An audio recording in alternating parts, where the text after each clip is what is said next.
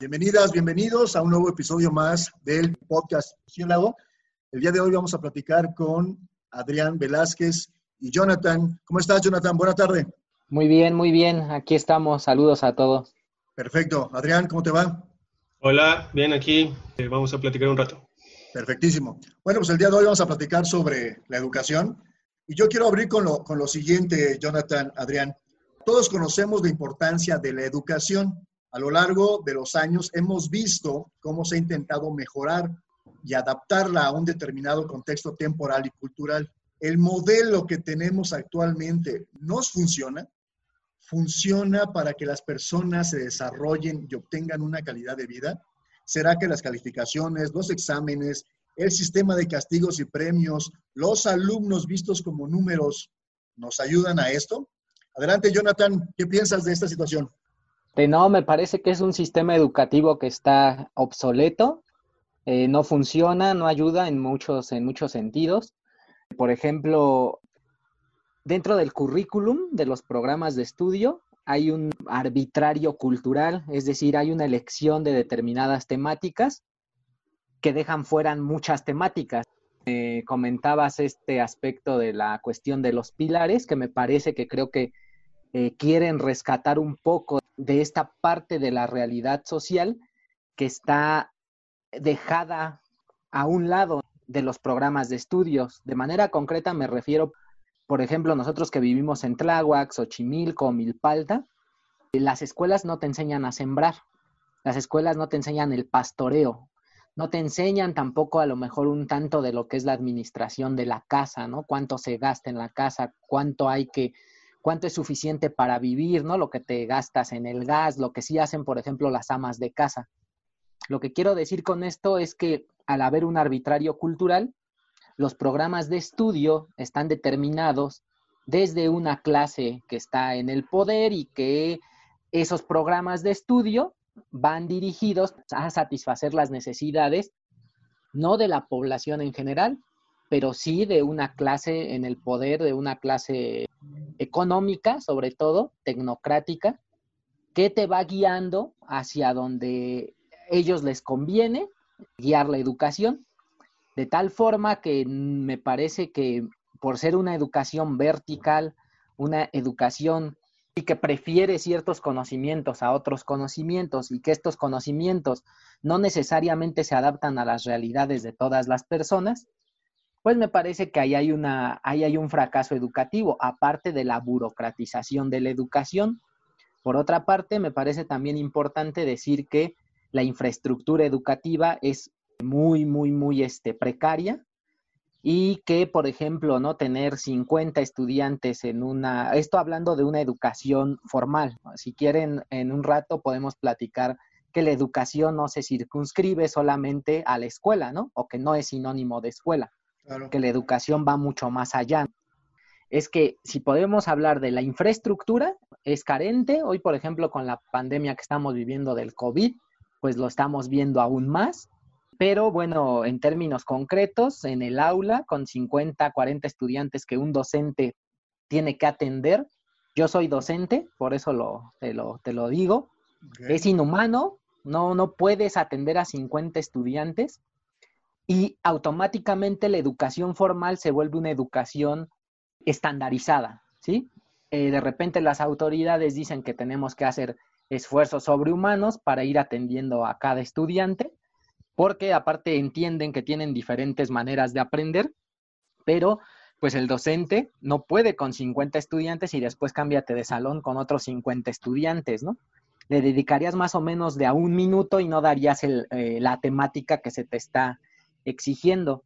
Entonces me parece que hay un montón de problemas en la educación, si podríamos decir, empezando por este arbitrario cultural, esta selección de temas que vienen más que nada de una tradición este, histórica y filosófica, pues de la modernidad, lo podríamos llamar así, y que nos los van este, metiendo, ¿no? La filosofía, ¿qué vemos de filosofía, por ejemplo, en las escuelas? Los griegos, ¿no? Por ejemplo, pues no vemos, no sé, poetas a lo mejor como eh, prehispánicos o algo así, porque finalmente es una imposición de ciertos modelos, ¿no? De ciertas percepciones y que esto lleva pues a un fracaso, me parece, educativo y a esto después le sumas también las cuestiones de la infraestructura, la insuficiencia de presupuesto, a la educación, pues eh, aún más.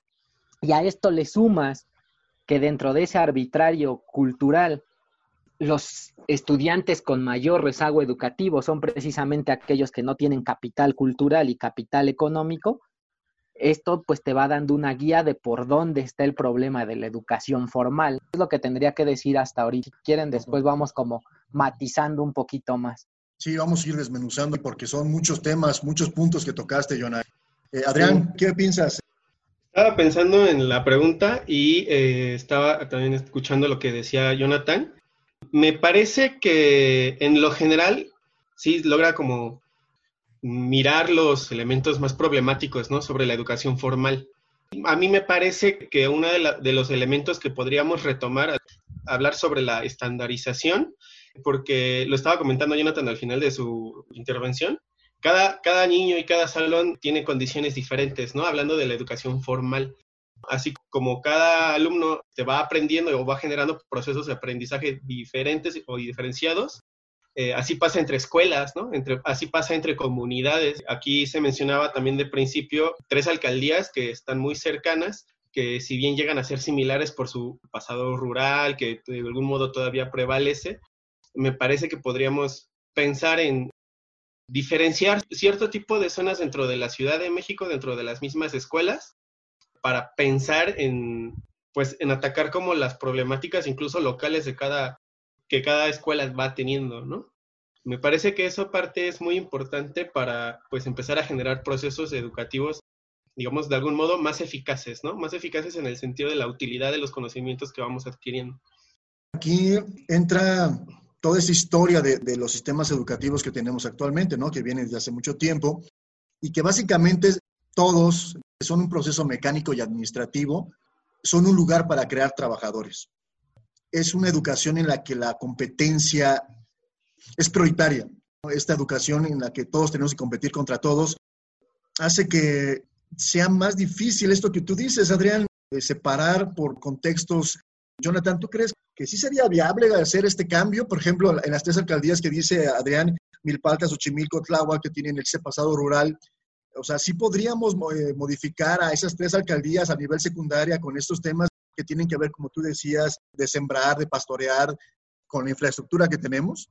Eh, a mí me parece un tanto difícil. A mí siempre me gusta hablar este, en términos sistémicos y estructurales, porque la educación me parece que incluso en los últimos tiempos ha estado obedeciendo intereses supranacionales. Por ejemplo, cuando la reforma educativa obedecía intereses pues tecnocráticos, ¿no? Es decir, intereses precisamente de las empresas, en donde hay que quitar filosofía, en donde hay que quitar la historia, en donde, por ejemplo, yo en donde doy clases, quitaron la asignatura que yo daba, que es antropología. Entonces, eh, quitaban todas estas asignaturas que me parece que son una herramienta para el pensamiento crítico y metían, por ejemplo, asignaturas como fuentes para el trabajo, ¿no? Recursos humanos, más informática, más inglés. O sea, ¿por qué digo esto? Porque toda esta reforma educativa que se pretendió eh, echar adelante y que aún no está echada atrás, del todo se le quitó el filo a la reforma educativa. Ahí había un, un, concepto, después empezó a dar un concepto que se le llamaba autogestión de las escuelas, que ahí podría ser algo de lo que comenta Adrián, es decir, revisar los contextos de cada comunidad y saber cuáles son los aprendizajes que requiere la comunidad, no los aprendizajes que, se están implementando desde los gobiernos nacionales e incluso desde los gobiernos internacionales. Sin embargo, a mí sí me parece que es difícil por la infraestructura, por la tradición escolar que tenemos y porque incluso me parece que se estarían tocando intereses muy importantes los gobiernos siempre han tenido como esa habilidad de agarrar las palabras y banalizarlas. Autogestión. Bueno, autogestión dentro de las escuelas. ¿Qué significa? Que padres de familia, que estudiantes y que directivos y maestros se organicen para saber cuáles son las asignaturas que se van a dar. Y entonces, al momento de que esa palabra autogestión entra dentro de, de la estructura, se va banalizando, se va desvaneciendo, porque estamos en una estructura muy burocratizada y que incluso los trámites administrativos te van a absorber más que realmente generar un proyecto de autogestivo dentro de la misma estructura. Entonces, Oye, Jonathan, y por ejemplo, ¿no crees tú que se hable de este tipo de situaciones, por ejemplo, en Milpa Alta, en Tláhuac, en Xochimilco, que se puedan retomar esas prácticas de, de, la asamblea, ¿no? Del reunirse con los demás profes, con los papás.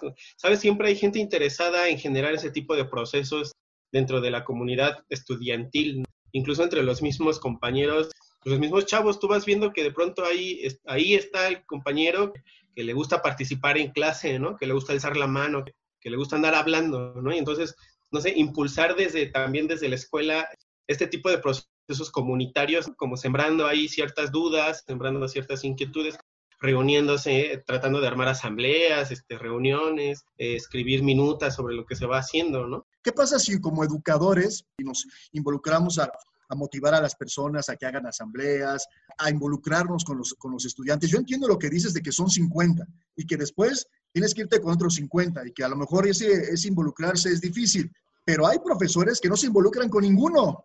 A lo mejor no te puedes involucrar con los 50, pero sí 5, 10, no sé. Me parece que también podríamos achacar un poco de responsabilidad de que nosotros como docentes no queremos tampoco entrarle pues, al problema y darle la solución. Eso ya me sonó a que me estás echando la culpa, como Enrique Peña Nieto. No, no, ah, no, no, es cierto. No, no, no lo digo. No, no, no, mira, este, mira, yo estaba primero hablando desde el pesimismo de la inteligencia, como dice Gramsci, ¿no? Y después quería entrar al, optimismo de la voluntad, igual, como dice Gramsci. Nos adelantamos, Adrián, nos adelantamos. Entonces, este, yo eh, por eso precisamente quería como describir en qué situación se encuentra el docente y efectivamente, y yo la verdad es que les doy toda la razón, tanto a ti, Fernando, como a Adrián, que por supuesto hay puntos de fuga y que se puede hacer algo. Yo creo que, eh, sin ser este egocéntrico, es una de las cosas que hago con mis estudiantes. Trato precisamente de generar un pensamiento crítico. Mis clases, por ejemplo, van más en torno a la pregunta que a la respuesta, una educación un poco más freiriana, pero sí también debemos de conocer nuestros límites, ¿no? Dentro de la misma escuela, es decir, dentro de la misma aula. A mí me parece que este trabajo tiene que ir un poco más allá de la escuela. O sea, eso es lo que yo diría, no, no, no, no se tendría que quedar en, en tus horas clase. Tengo, no sé, seis horas clase, ya di mi clase, no sé si me tocó dar la, de, la clase de historia o la clase de antropología, me salió muy chida, le generé a lo mejor inquietud a dos, tres estudiantes, que con eso me doy a lo mejor por bien servido, pero me parece que no se tendría que quedar ahí, sino que tendríamos que ir más allá, precisamente a formar asambleas, comitivas, y que justamente era lo que les decía, que el concepto de educación rebasaba el concepto de educación igual a escuela. Para mí la educación es toda aquella relación personal que te deje un aprendizaje me decían por ahí los estudiantes. Entonces, una relación de noviazgo educa, por supuesto que educa. Una relación de noviazgo educa, una relación de amigo educa, una traición de un amigo, si la consideramos así, también educa, es decir, genera aprendizajes. Por eso digo, la educación va mucho más allá de las cuestiones eh, del aula. Y aquí es en donde podríamos rebasar ese espacio educativo. Este tema nos da para platicar tal vez hasta horas. Desafortunadamente tenemos muy pocos minutos. Adrián, ¿por qué las propuestas de sistemas educativos más autónomos, dinámicos y libres son rechazadas? Tú y yo en, alguna ocasión coincidimos en un tema de, docencia y esta parte de ser más libres no era bien recibida. ¿Por qué crees? ¿Hay miedo a que se genere esa libertad de pensamiento? ¿Habrá miedo para ese tipo de situaciones? ¿Habrá miedo de crear estas personas críticas o es simplemente una mala estructura, un mal plan educativo? Yo creo que son ambas. Fíjate, porque eh, me parece que esos, esos procesos eh, autogestivos entre estudiantes, entre alumnos, entre docentes, entre todo mundo, en donde eh, vas generando dinámicas que van escapándose de, la, de lo homogéneo, de lo que debe ser, de pronto salta, ¿no? Salta el, el que tú seas tan autónomo, salta porque te está saliendo de la estructura vertical que tienen dentro de las escuelas, dentro de las instituciones y dentro de cualquier organismo A lo que quiero decir esto es que de pronto también eso genera miedos, genera miedos de pronto a, ciertos liderazgos o ciertos directivos, etcétera, que, que, puedan pensar que su autoridad orgánica de gobierno pueda verse rebasada por las actitudes o las actividades que está generando Fernando o que está generando Jonathan dentro de la escuela o fuera de la escuela. Imagínate empezar a, generar esas preguntas de que, oye, pues nos hace falta, no sé, baños dignos, ¿no? Te etiquetan como grillero, yo supongo, ¿no, Adrián? sí, ¿no? Nos hace falta, eh, para empezar, eh, satisfacer las necesidades básicas inmediatas de los alumnos. ¿Cuál es una de ellas y la más, y la más importante? Que coman bien y pensar en preguntar que qué tanto se puede hacer un, un comedor eh, subsidiado. eso le hace que las estructuras que ahí rigen ese, esa, digamos, ese tipo de relaciones, sientan que su poder orgánico se pueda haber rebasado, ¿no? Sin embargo, pareciera este, eso hacer eh, política, ¿no? Porque la educación, para mí también el concepto de educación, también tiene mucho que ver con el quehacer político, porque precisamente esto es lo que estamos haciendo nosotros. Hace rato, Jonathan, mencionabas que educar es en cualquier interrelación humana. Entonces, en la familia, padres con hijos, también es, hay educación. Ahorita eh, Adrián mencionaba, pues hay este, este, miedo a que la libertad genere indisciplina. O sea, como papá y mamá, este tema de que tu hijo o tu hija sea libre, imagínate tu pequeña que, que sale con un galán y al mes sale con otro, hablamos de mujeres, a nosotros los hombres, tal vez nos causa ese tema de, o sea, esta niña ya tiene demasiada libertad, o este chico está generando, me está contestando, si bien no grosero, pero sí está poniendo en jaque mis conceptos de papá. Entonces, ¿será que este tema de la libertad de, pensamiento genere a cualquier nivel educativo, a cualquier este, relación educativa, genere este temor de, de, de indisciplina? Sí, por supuesto, yo creo que sí. Es que creo que también para definir ya en un tiempo y en un espacio la cuestión educativa, tendríamos que entender que la cuestión educativa está supeditada a las formaciones sociales, ¿sí? Es decir, la cuestión educativa, la, cuestión formal, incluso la cuestión informal, está supeditada a una determinada formación social. ¿Qué quiero decir con esto? Nosotros vivimos en una formación social que le encanta tener el control, que le encanta tener el poder, y eso se va viendo desde los políticos de cuello blanco hasta el padre de familia. Es decir, yo les, yo les ponía un ejemplo a los estudiantes, ¿no? De los sistemas de, de control. Yo les decía, miren, o sea, el obrero sale al trabajo y el obrero es explotado. Y trabaja de 9 a 12 horas, si bien le va. Y échate el camino. Ya lo explotaron. Después llega a su casa y él le dice a su, a su, órale vieja, sírvame de comer, ¿no? Porque yo ya fui a chambear. Y la explota a la señora de la casa. Y la señora de la casa explota al niño, ¿sí? Porque él, eh, eh, tiene la él tiene que tener la obediencia del niño.